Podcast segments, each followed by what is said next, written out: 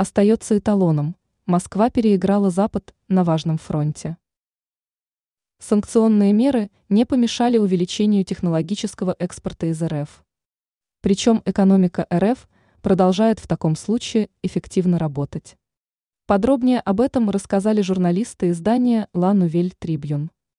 Отмечается, что несмотря на различные санкционные меры и ограничения, российская сторона смогла удержаться на плаву во многих областях экономики.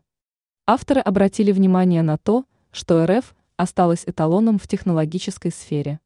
При этом подчеркивается, что в условиях санкций ноу-хау российской стороны достаточно хорошо продаются.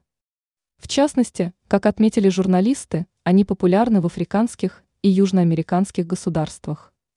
Также сообщается, что было запущено немало технологических проектов. Причем некоторые из них в таком случае обещают оказаться действительно революционными. Антироссийские санкции.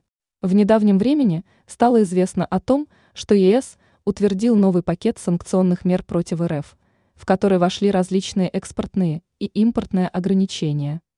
При этом не раз отмечалось, что российская сторона справилась с санкционным давлением, а последствия этих мер ударили по собственным инициаторам.